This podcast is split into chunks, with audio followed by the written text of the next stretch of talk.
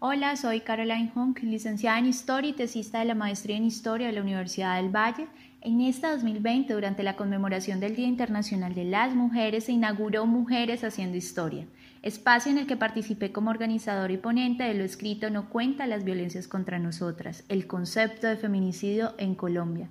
Historizar sobre este concepto en nuestro país nos indica su posible instalación en los discursos de la sociedad desde comienzos del siglo XXI, y es con la Ley 1761-2015, conocida como Ley Rosalvira Celi, que se declara como delito autónomo. El feminicidio como concepto en construcción es polisémico y adaptativo. Desde una perspectiva histórica, hago una lectura de este continuum de violencias que se ha manifestado en contra de las mujeres y enunciado de diversas formas, siendo esto un problema estructural enmarcado en un patriarcal.